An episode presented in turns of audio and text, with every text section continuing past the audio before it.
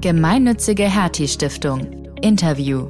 In dieser Folge mit Christian Hinze, Arzt und Wissenschaftler aus Berlin. Wenn man so in der Wissenschaftslandschaft unterwegs ist und im Studium kennt das ja vielleicht auch jeder, es gibt einfach unheimlich viele schlechte Vorträge. Vorträge, wo man ab dem zweiten Slide im Grunde genommen eigentlich abschaltet, weil man nichts mehr kapiert, es ist zu viel, wie auch immer, und es ist ein unheimlicher Zeitfresser. Es gibt ja nichts Besseres als wirklich mal äh, konstruktives, ehrliches Feedback. Und ich finde das immer spannend. Und mit Eva Koch, Leiterin der Multiple Sklerose Projekte bei der gemeinnützigen Hertie Stiftung. Das sind ja in unserer Idealvorstellung forschende Ärzte und die haben äh, mit unterschiedlichsten Zielgruppen zu tun. Die haben mit Patienten zu tun, die haben mit Wissenschaftlern aus dem gleichen Thema zu tun, aber vielleicht auch mal mit Wissenschaftlern, die aus einer ganz, Ecke, ganz anderen Ecke kommen. Die haben mit Förderinstitutionen zu tun, etc. Und ähm, man kann nicht den gleichen Vortrag für all diese verschiedenen Zielgruppen halten. Christian ist Arzt an der Charité und arbeitet an der Klinik für Nierenheilkunde und Intensivmedizin. Als forschender Arzt nimmt er auch oft an Seminaren und Fachgesprächen teil. Und die sind leider meistens alles andere als auf den Punkt gebracht. Komplexe Themen einfach erklären. Das ist nicht einfach. Wie man es üben kann und dabei die verschiedensten Zielgruppen begeistert, darum geht es in mehreren Workshops, die die Hertie Stiftung unter dem Motto Wissenschaftliche Konzepte entwickeln und auf den Punkt bringen anbietet. Was man dabei lernen kann, haben uns Christian und Eva im Interview erzählt. Ja, dann guten Morgen erstmal ihr zwei. Ich sitze hier Morgen. mit Christian Hinze, er ist Arzt an der Charité und Hertie Fellow und mit Eva Koch, sie ist Projektleiterin bei der Hertie Stiftung. Und äh, erstmal würde ich gerne mit Christian sprechen. Christian, du hast ja an dem Workshop schon äh, mitgemacht. Erstmal als Eingangsfrage, warum ist es eigentlich so schwer, wissenschaftliche Themen auf den Punkt zu bringen? Oh, das ist eine, eine, eine schwierige Frage. Warum ist es so schwer, äh, wissenschaftliche Themen auf den Punkt zu bringen? Also erstens glaube ich, weil Wissenschaft und Realität meistens dann schon einfach kompliziert ist, weil man oft, wenn man Wissenschaft präsentieren muss, eben selbst noch gar nicht am Ende des Gedankenprozesses ist. Man wird es sehen, wenn, wenn Professoren ähm, wissenschaftliche Themen vorstellen, die halt Jahrzehnte zurückliegen, kann man das mit einer ganz anderen Prägnanz machen, als wenn man so mittendrin im Gedankenprozess ist. Zweiter Punkt, es ist schwer, ähm, das merke ich immer wieder, und man, dass man betriebsblind wird, weil man einfach diese Dinge zig Stunden in der Woche jeden Tag betrachtet und das Gefühl dafür verliert, wie das auf jemanden wirkt, der das noch nie gesehen hat. Ja. Mhm. Ja, und dann kommen vielleicht noch so weiche Faktoren dazu, dass man einfach ähm, von Hause her vielleicht Defizite mit sich bringt, einfach sozusagen jetzt stringent, gut und professionell ähm, einen Vortrag zu überarbeiten, dass der eben gut ankommt und auch richtig wahrgenommen wird. Hm. Hattest du denn in deinem Berufsleben schon mal die Situation, dass jemand gesagt hat, sorry, aber ich habe überhaupt keine Ahnung, was Sie mir versuchen zu erklären gerade? Klar, klar. Meistens ist es aber sozusagen so, dass wenn jemand so ehrlich ist und einem das sagt, sind das meistens auch irgendwie so kleine Kontexte, in denen man, also kleine Seminare, und dann hat man ja schon die Chance, dann auch nochmal auszuholen. Ähm, Wenn es Leuten so geht, das Problem ist ja bei der Wissenschaft oft, ist, dass man ähm, zum Teil vor sehr großen Gruppen auch Vorträge hält und da kommen solche Rückmeldungen natürlich nicht.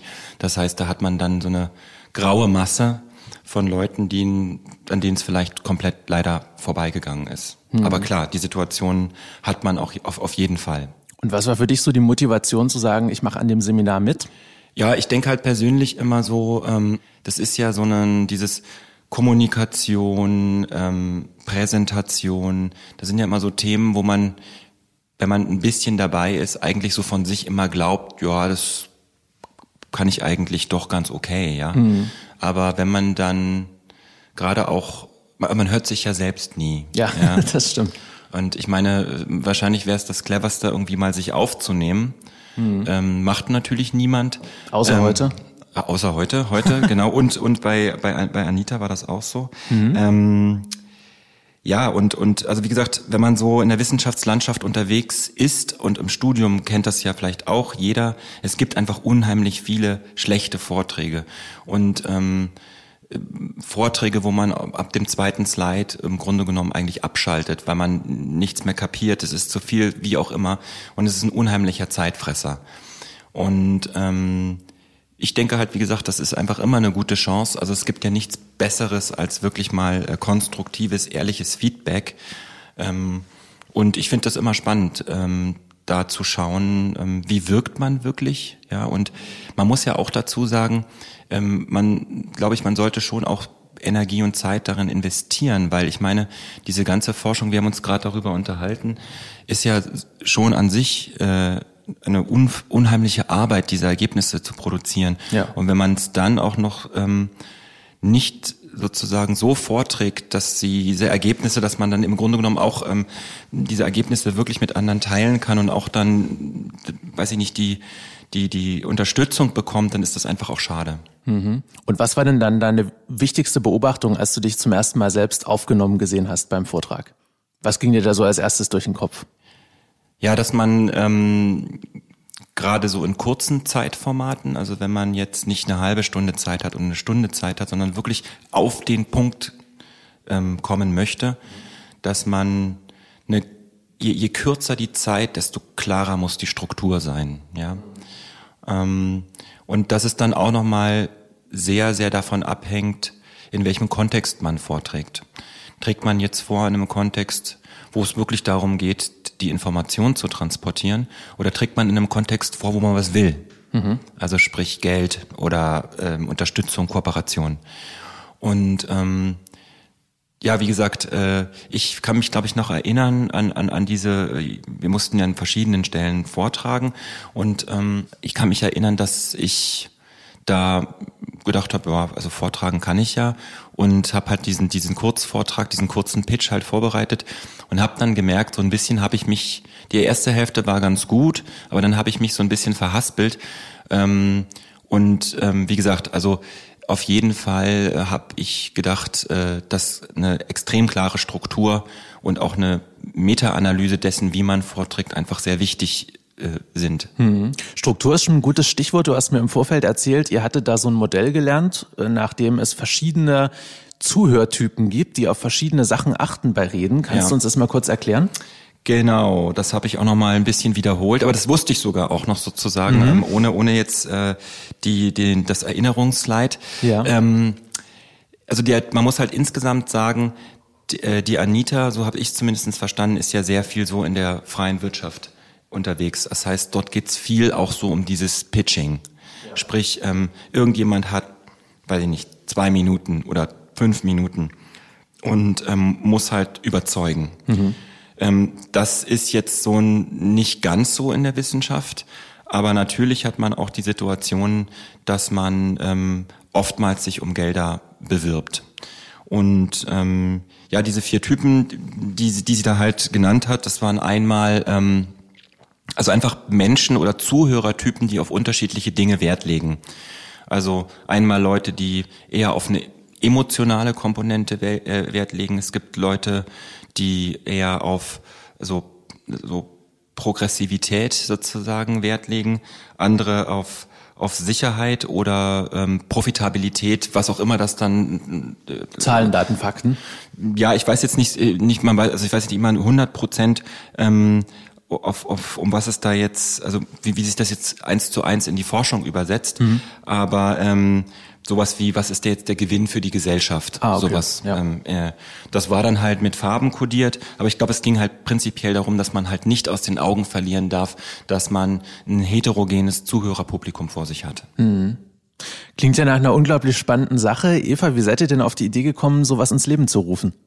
Wir haben ein Programm für Medizinstudierende, die sich in ihrer Doktorarbeit auf das Thema Multiple Sklerose konzentrieren. Das ist eine entzündliche Erkrankung des zentralen Nervensystems, recht häufig. Und die spielt eine große Rolle bei uns in der Stiftung. Mhm. Und wir haben halt überlegt, was wir neben der finanziellen Unterstützung noch anbieten können, um diese Menschen zu fördern. Und das, das sind ja in unserer Idealvorstellung forschende Ärzte eines mhm. Tages und ähm, die so werden wie Christian so wie Christian genau und die haben äh, mit unterschiedlichsten Zielgruppen zu tun. Die haben mit Patienten zu tun, die haben mit Wissenschaftlern aus der gleichen aus dem gleichen Thema zu tun, aber vielleicht auch mal mit Wissenschaftlern, die aus einer ganz, Ecke, ganz anderen Ecke kommen. Die haben mit Förderinstitutionen zu tun, etc. Und ähm, man kann nicht den gleichen Vortrag für all diese verschiedenen Zielgruppen halten. Mhm. Und ähm, wir hatten selber mal als Mitarbeiter der Hertie Stiftung die Möglichkeit, dieses Training zu bekommen.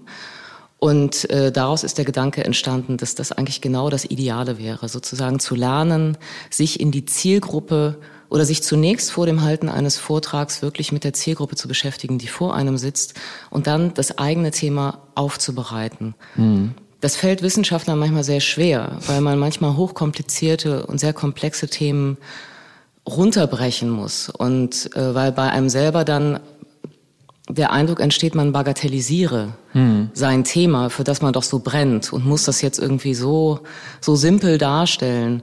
Aber für die Zielgruppe ist es natürlich viel, viel sinnvoller, weil wie Christian gerade schon gesagt hat, sonst verliert man die in Sekunde 90 und das ja. ist für beide Gruppen natürlich sehr unerfreulich. Und was hast du so für Reaktionen bekommen von den Teilnehmerinnen und Teilnehmern danach? Ah, die waren, das war, es war toll. Also es war mhm. für mich auch, ich, hab, hatte da mehr eine beobachtende Rolle in diesem Kurs, habe aber trotzdem für mich auch nochmal ganz viel mitgenommen. Äh, diese Unterschiedlichkeit. Also einmal war ganz schön, dass ähm, wir nicht nur äh, Teilnehmerinnen und Teilnehmer des, dieses Doktorandenprogramm hatten, sondern auch noch andere Fellows aus unserem ähm, Fellows and Friends Programm.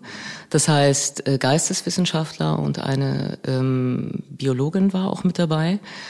Und ähm, die haben ganz unterschiedliche Themen vorgestellt und mussten, und also insofern auch Themen, die für uns jetzt, ich, ich bin ja auch Medizinerin, also zum Beispiel jetzt für Christian und mich, völlig neu und völlig fremd waren und wo die wiederum gezwungen waren, natürlich sich darauf einzustellen, dass da ja, dass da fachfremde Menschen sitzen. Ja. Und insofern waren wir eine gute Testgruppe und ich finde, es hilft immer ungemein, zum einen selber Feedback zu bekommen. Hm. Ähm, aber ich finde, es hilft auch sehr andere zu sehen ähm, und zu sehen, was, was machen die richtig und was machen die für Fehler und daraus selbst für sich zu lernen und den anderen aber auch zu helfen, sozusagen da sensibel diesen Punkt anzuschauen. Das ist ja dann schon, das kostet ja auch Überwindung, sich vor so eine Gruppe zu stellen und zu sagen, ja, ich mache das jetzt, ich mhm. halte jetzt hier mal so einen Vortrag, aber der Gewinn daraus ist enorm. Und was waren da so die häufigsten Sticking Points, die die meisten Leute hatten? Die Bagatellisierung des eigenen Themas. Mhm. Also das war, das hat auch, das hat tatsächlich in dieser Gruppe, das muss nicht so sein, aber hat das einen relativ großen Raum eingenommen. Ähm, dass man das Thema das wirklich, jetzt selber ja, wirklich immer wieder so zu sagen, nein, bleib doch bei diesem hochspannenden Punkt. Mhm. Verlier dich nicht in Details, die für dich wichtig sind, von denen du weißt, ohne diese Details würdest du in deiner Arbeit gar nicht vorankommen, aber auf uns bezogen, lass sie einfach weg. Bleib bei diesem großen Punkt und du hast uns alle im Boot. Du mhm. verwirrst uns damit nicht. Und ähm, das ist ja, also ich, ich mag das in ganz vielen Situationen, nicht nur im, in, in Jobsituationen, wie wichtig es ist, sich immer wieder auf die Zielgruppe einzustellen. Für alle, die sich für die Veranstaltungen und Workshops aus dem Bereich Neurologie interessieren, gibt es weitere Infos und Aktuelles auf der Webseite der Hertie Stiftung unter www.ghst.de/gehirn. Und wenn ihr keine weitere Folge unseres Podcasts Hertie Interviews verpassen wollt, dann abonniert ihn gerne auf Spotify und Apple Podcasts.